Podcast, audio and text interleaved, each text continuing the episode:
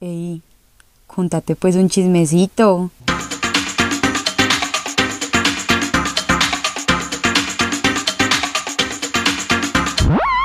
Ánimas del purgatorio.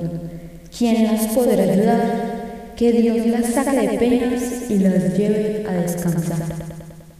Bueno niños, estoy muy emocionada por el tema de hoy. Las personas que me conocen saben que estoy muy obsesionada con el tema de las ánimas del purgatorio, todo lo que sea como los espantos en general. Desafortunadamente a mí nunca me han espantado, pero yo ya le hice prometer a varios miembros de mi familia que me van a espantar cuando se mueran espero que cumplan con su promesa. Para empezar, les quiero compartir la definición que le da Wikipedia al purgatorio. Entonces, el purgatorio es el estado de los que mueren en amistad con Dios, pero aunque están seguros de su salvación eterna, necesitan aún de purificación para entrar en la eterna bienaventuranza. ¿Qué significa bienaventuranza? No tengo ni puta idea, pero entonces, ¿qué entendemos más o menos con esta definición? Son las personas que según pues como la definición de la religión católica, ya están muertas, pero no han logrado pasar pues como lo que ellos definen como el cielo, digo ellos porque yo la verdad no creo mucho en estos conceptos, pero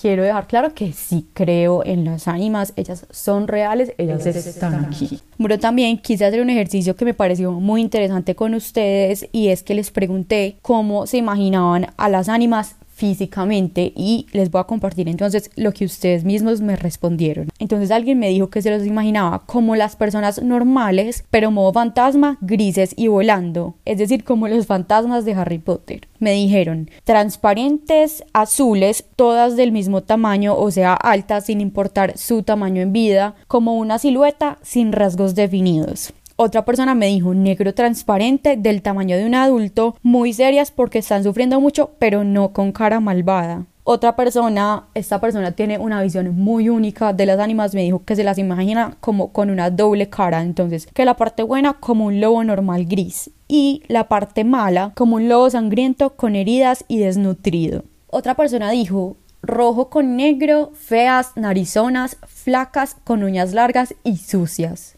otro de ustedes me dijo que se las imaginaba como el fantasma de un Sims. Entonces, como yo soy tan interesada en este tema y me encanta escuchar las historias de gente que la han espantado y todo lo que tiene que ver como con la actividad paranormal, les pregunté también a ustedes si les había pasado algo y les han pasado cosas. Entonces les voy a contar las historias más impresionantes que recibí. Vamos a estar escuchándolas en orden ascendente. Entonces les voy a ir contando como de las más normales hasta como las más impactantes. Bueno, primero, uno de ustedes me contó una historia que parece muy sencilla, pero a mí la verdad me pareció un poco spooky también, porque me dijo que él una vez estaba bañando y escuchó a la mamá que le dijo, hijo, no te demores que ya nos vamos. Entonces él se afanó pues en la ducha porque ya se iba con la mamá, no sé a dónde, y que cuando salió la mamá no estaba en la casa. Entonces que él la llamó y le dijo como, pues mami, ¿dónde estás? Si me dijiste que ya nos íbamos. Y la mamá le respondió, ¿cómo así si yo sigo mercando? O sea, la mamá no estaba en la casa. Si a mí me cuentan una historia de estas, yo les creo. O sea, yo no soy ese tipo de persona que se pone escéptica a decir, ay, no, pues es que yo no creo en eso. No. O sea, si a ustedes les pasa algo y no tienen a quién contarle, cuéntenme a mí porque yo les creo. Es decir, esta persona, en mi opinión, no alucinó, tampoco sube esquizofrenia, a esta persona la espantaron. Claramente. Bueno, esta otra Mm, pesadita, más bien me pareció. Yo no sé si ustedes saben que los estudiantes del colegio alemán se van de intercambio para Alemania como cuando están en noveno, pues es como más o menos obligatorio. Entonces esa historia es de un niño pues del alemán que se fue de intercambio para Alemania y la primera noche que llegó a la casa, pues porque siempre se quedan en casas de familia, ellos los hospedan, la primera noche sintió que le jalaron la cobija y él veía que había un niño mirándolo al frente. Entonces, que él obviamente cagaba el susto, no durmió absolutamente nada y al otro día de una pidió cambio de familia, pero pues no le podían conseguir como la familia tan rápido, entonces le tocó dormir otra noche en esa casa y que la otra noche otra vez volvió a sentir que había un niño mirándolo. Entonces al otro día los papás le preguntaron, pues los señores de la familia le preguntaron qué por qué se iba y él les dijo lo del niño y los papás le respondieron súper normales. Así es que a nosotros se nos murió un hijo. ¿Qué? ¿Qué?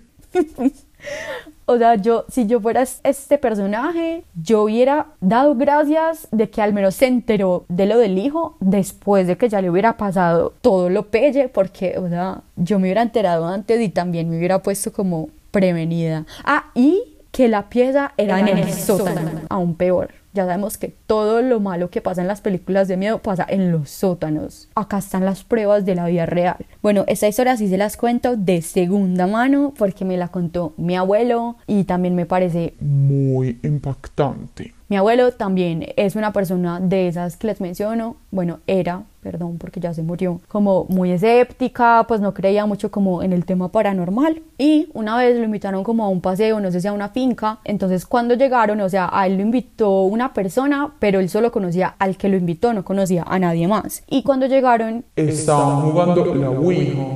pues como unos señores y le dijeron, pues Rodrigo, venga, usted quiere jugar. Y él dijo como no, pues a mí no me gustan esas cosas, yo en eso no creo, yo les espero aquí. Entonces él como que los después, o sea, se hizo en otra parte como de la casa mientras ellos jugaban. En un momento que uno de ellos salió y le dijo, venga, pregúntenos algo para que vea que esto sí es verdad, pues para que vea que esto sí funciona. Entonces él tenía un amigo que ya se había muerto, que tenía un apodo muy específico, muy único, muy especial. Entonces le dijo al man, ¿cómo le decían? No sé cuál era el nombre del amigo, pongamos que Juan.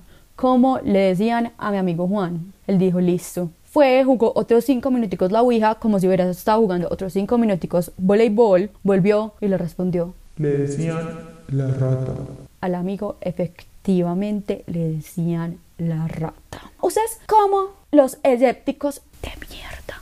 ¿Cómo explicarían eso entonces? O sea, pues Pues, que me digan porque yo no le veo otra explicación. esas fueron las ánimas. Bueno, ahora vamos con el caso de Santi. Él vivía en un apartamento desde muy chiquito y él me cuenta que él nunca logró conciliar el sueño en ese apartamento. Ellos se pasaron de casa cuando él tenía 10 y ya en la nueva casa como que por fin logró dormir bien. Que tenía muchas pesadillas y sueños raros, pero él, él me dice que eso se lo atribuye como que a los niños chiquitos normalmente pues eso pasa. Y que unos meses antes de pasarse de casa, él empezó a dormir con la puerta abierta, que para poder correr donde los papás si algo le pasaba, o sea, él ya estaba en serio asustado a otro nivel. Que una noche no podía dormir como normalmente le pasaba, entonces, bueno, dando vueltas en la cama, mirando para el techo, cuando miró para la puerta y que vio una mujer con el pelo negro largo liso, un vestido blanco largo que lo estaba mirando, Que la mujer era muy pálida y estaba descalza. Que esto él nunca lo habló con nadie y varios años después cuando ya se habían pasado pues para la otra casa le contó al hermano y que el hermano le dijo Que sí, que él también había visto a la señora. pasando por el frente de la pieza de él, o sea, del hermano, y quedándose para mirándolo a él, a Santi. Yo algo que no entiendo y que me emputa de estas situaciones es uno por qué no lo hablaría con nadie. O sea, si a uno le pasa eso, uno por qué putas no lo hablaría con nadie. O sea, mm, no, sé, no entiendo. Siguiente historia. El caso de la mortoria.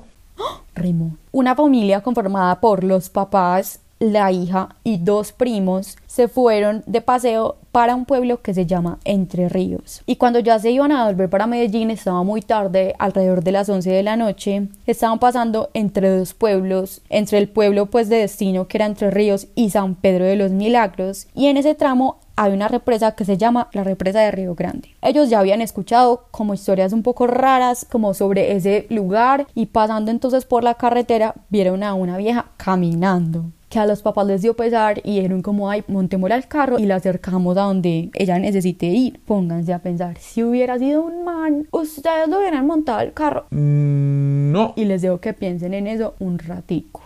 Que el carro era de esos que tiene como la- las dos sillas de adelante, las sillas de atrás y detrás tiene otra, pues como otra banca de sillas, entonces la montaron a esas de más atrás. La niña que me contó la historia me dice que ahí mismo la vieja se montó como ella y los primos que eran los que iban atrás, les cogió un sueño, ella me dice inexplicable, pues como que de una les, les cogió un sueño muy pesado y se quedaron dormidos. Que antes de coger ya la carretera para Medellín, como que se despertaron como confundidos y la mamá dijo, niña, díganos usted dónde se baja para nosotros no irnos a pasar. que la vieja ya no estaba. no estaba, o sea, la niña me decía, A nosotros se nos montó un fantasma al carro y no nos dimos cuenta.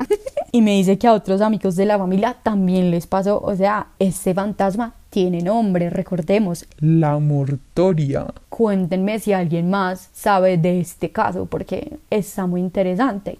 Ahora vamos con mi caso favorito de este episodio, niños. Ustedes no están preparados, no, están, preparados. En el Montessori espantan. No metan a sus hijos al Montessori y ya les voy a explicar por qué. Y ustedes me van a dar la razón y me van a decir, Muchas gracias por advertirme. Yo quería meter a mis hijos al Montessori, pero ya no los voy a meter. Esa historia me la contó mi amigo Miguel. Yo ya sabía, porque tengo varios amigos que salieron de allá, que allá espantaban, pero no sabía que la cosa era tan grave. Él participó en un campamento que se llama CISB, que es como un campamento de actividades, me imagino que es como de liderazgo para niños chiquitos. O sea, él ya estaba grande, él era parte del staff. Y lo hicieron En el Montessori. que todas las noches cantaban en un círculo y él se hacía atrás, que porque le daba miedo que los niños tuvieran piojos. Entonces con la amiga con la que se hacía atrás le decía que ella sentía que había alguien que estaba detrás de ellos, que se hacía a mirarlos cantar. Que este personaje como que siempre rondaba por el edificio administrativo. Entonces que una noche Miguel estaba pasando por un corredor con un amigo y al final del corredor había un árbol. Entonces que el amigo le dijo Si ves que detrás del árbol hay algo. que él se quedó mirando y Eso. eso que había se es como que se escondió detrás del árbol y que inmediatamente se escondió, se prendieron todas las luces del salón del lado y que empezó a sonar como si estuvieran aspirando, aspirando. Que otra noche iba subiendo por unas escaleras a oscuras porque como que no les prendían todos los breques de todo el colegio, sino como de ciertos lugares donde tenían las actividades. Que iba subiendo y sintió que le respiraban en la nuca, que se volteó y adivinen qué. No había nadie, obviamente. que a ellos les dejaban pedir un día libre a los que trabajaban en, en la actividad y que el día libre que él pidió fue porque cumplía años del abuelo. Que allá la tía que trabajó mucho tiempo en el Montessori le dijo, Miguel, ¿cómo te ha ido? ¿Has visto cosas? Y él como, pues no, como así. Él me dice que él hasta ese momento como que se estaba negando que todas esas cosas le estuvieran pasando. Que la tía le dijo, sí, es que allá pasan Muchas cosas muy raras, sobre todo en el preescolar. Entonces que ahí ya él sí se empezó como a asustar un poquito y a partir de ese momento dijo como voy a parar bolas bien a ver qué es lo que está pasando. Que otra noche entonces ya él sabiendo como que la cosa sí era real, estaba con otro man como en una cancha de fútbol y que uno, si uno miraba como para el frente arriba estaba el preescolar, entonces que él miró y estaba normal con la- todas las luces apagadas, que al momentico volvió a mirar Y que el preescolar estaba con las luces prendidas. y le dijo al man como, parce, yo ahorita me fijé y el preescolar estaba con las luces apagadas y él como no Eso ha estado así todo el tiempo. y que ya antes de irse volvieron a mirar el, preescolar con las luces apagadas. Coincidence? I think not. Que una noche los niños no se querían dormir, entonces él se quedó como afuera del salón donde ellos dormían, como vigilándolos, esperando a que se quedaran dormidos. Y que de un momento a otro sintió como unos susurros, él me dijo que eran así. Y él como que no entendía, entonces se fue a fijar si era como que alguno de los niños estaba despierto, no sé, eso podría explicar como más o menos lo que él había escuchado y que no, que todos los niños estaban dormidos, que se volvió a recostar a donde él estaba y otra vez. Entonces él dijo, Bye. huyó del lugar. Explíquenme eso. No puede, ¿cierto? Bueno, que otra vez el rondero les dijo a él y a, otro man como, hey, ustedes durmieron aquí anoche, como en este salón anoche. Y ellos, No por. y el rondero, uy, ¿cómo así? Ya me asusté. Y ellos, "Mm, ¿qué pasó ahora? Y él dice que no, es que anoche, pues haciendo la ronda, pasé. Y escuché unos ronquidos como si alguien estuviera durmiendo acá. Entonces yo asumí que era alguno de ustedes y seguí. Cuando volví a pasar y estaban sonando como si estuvieran martillando, él dice que sonaba así. Habían estado ellos durmiendo ahí o martillando.